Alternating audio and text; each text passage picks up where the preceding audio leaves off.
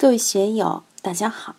今天我们继续学习《禅说庄子齐物论》第五讲“朝三暮四与成功失败”第五部分。大家可以通过查看本的声音简介了解学习内容。让我们一起来听听冯学成先生的解读。而其子又以文之伦中，终身无成。新会的人应该感到自豪，因为新会是梁启超的家乡。梁启超有一个搞环保的孙子，说我比我的爷爷幸福。爷爷生活在清末，我爹生活在民国时代，哪有我幸福啊？我生活在伟大的社会主义时代。其实这个是酸话。他有他爹行吗？当然超不过他爹梁思成。他爹也不如他爷爷梁启超呀，他有多大的知识能耐？很可怜吗？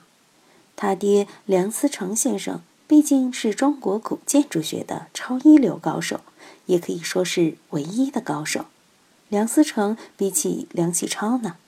梁启超叱咤风云，站在社会变革、历史变革的风口浪尖上，那种风光、知识、学问，那种胸怀。又非梁思成所能及，可怜啊！一代不如一代，其子又以文之伦中，终身无成。现在寺院也这样，一代一代吃佛祖的饭，吃祖师的饭。中国佛教自印度传入以来，辉煌期首先是魏晋南北朝，那个时候是积极的向印度学习，全民族达到一种狂热状态。从皇上、王公贵族到一般的老百姓，各类知识分子，对印度新鲜的知识如饥似渴。只要是佛经，就去求，不遗余力的去求。不管是走丝绸之路，走大沙漠，穿越帕米尔高原，还是走南方的水路，从南海到马六甲、斯里兰卡，直到印度，都是危机重重，但仍是不惜一切。去求真经。南北朝开始，一直到唐代，很多优秀人物都参与《易经》著书，去理解、消化、吸收。到了玄奘大师博士后毕业了，印度的佛经基本传译到了中国，理解的也差不多了。六祖菩萨出来了，终于把印度的佛教转变成了中国的佛教，学生终于可以当老师了。十多年前，广东省新兴县国恩寺纪念六祖大师诞辰大会，有很多人参与。赵朴初老发来贺信，吴立民先生也发来了贺信，很多大和尚也讲了话。轮到我发言时，我就说了几句：我们纪念六祖菩萨，要看到中印文化交流的过程。佛教从印度传到中国。到玄奘大师花了六百多年的时间，我们当学生当了六百年，终于出了个六祖，才使我们从学生变成老师。现在中国这两三百年也是在向西方学习，我们需要在政治、经济、文化、法律、科学技术等各个领域多出一些如六祖菩萨这样的英才。使我们早日结束在西方后面亦步亦趋的当学生、老师不合格的这么一种状态。所以，六祖菩萨的意义非常重大，是中国历史上唯一一位将佛学思想成功转型的优秀人物，非常伟大。禅宗了不起的地方，就是见过于师，方堪传授；见与师齐，见师半得。允许徒弟超过老师，但是在文化上，在很多领域内，往往是一代不如一代。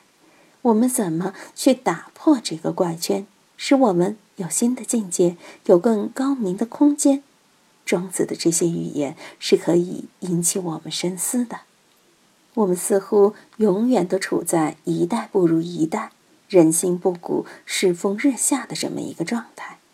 有的时候看见科技在进步，文明在发展，反过来又看到什么？包括日本二零一一年的大地震灾难，人类所建造的一切，面对着大自然的九级地震、强大的海啸，又能怎样？日本的科学技术、文化、社会组织的能力，在当今世界都是超强的。但是遭遇这样的灾难，也是束手无策、手忙脚乱。老百姓都很规矩、很有教养、很有序，但政府的力度还是很弱的。日本自卫队直升机的事情很丢脸。搞得媒体骂他们是临阵脱逃。以前我多次谈到，不要迷信天人感应，好像任何事情只要祈祷、做点法事、做个道场，就能够改变很多很多。从中国历史和世界历史来看，西晋八王之乱的时候杀人如麻，五胡乱华时也杀人如麻。那时很多高僧大德。如中国历史上最厉害的、神通最广大的佛图澄，也是给石勒、石虎当国师的。虽然尽他的力量减少杀戮，但作用也很有限。现在有些居士以为找些老菩萨念念咒、发发威，整个天下就太平了，再也没有杀人的事了，行吗？不行。石虎要杀佛图城的时候，佛图城还是躲掉了。他知道那疯子皇上起了歹心，后来石虎后悔，不应该对国师动杀心。他一忏悔，佛图城又回来了。尽管有这样的神通，他能不能真正制止社会的惨状呢？没有办法，佛祖也没有办法。佛祖出生在迦毗罗卫国，他的父亲净饭王是这个小城邦的国王。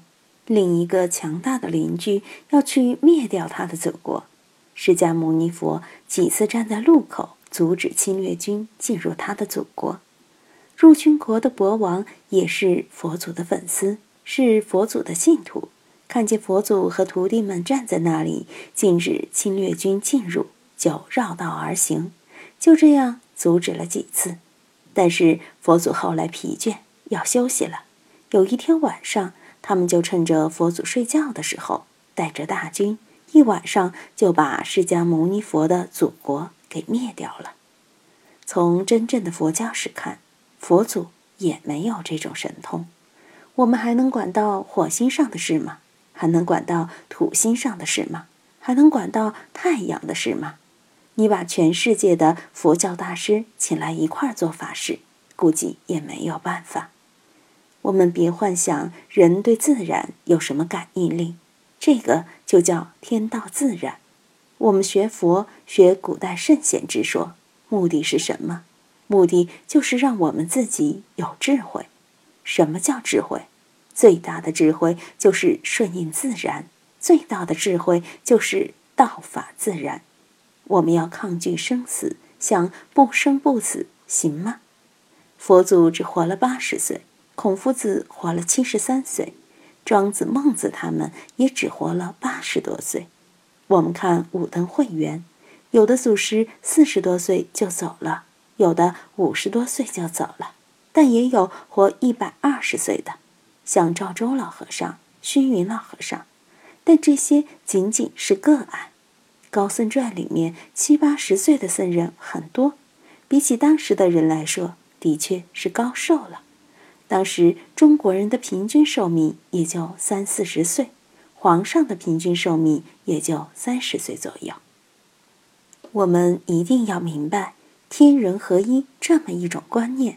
天人合一、天人感应的这个“天”，我认为是指自然性；人是指社会性。天人合一就是自然性和社会性的和谐。我们现在天人不和谐的原因。不是老天爷、大自然和我们过不去，是人自己私欲膨胀、贪婪无度的向自然界索取，打乱了自然的运行，所以引发了种种灾难。但这次日本的大地震谈不上是人类引起的，而是几亿年地壳板块运动的结果。海啸也是这样，但若是核灾难，就不是老天爷的事了。纯粹是人类自己造成的。今天就读到这里，欢迎大家在评论中分享所思所得。我是万万，我在成都龙江书院为您读书。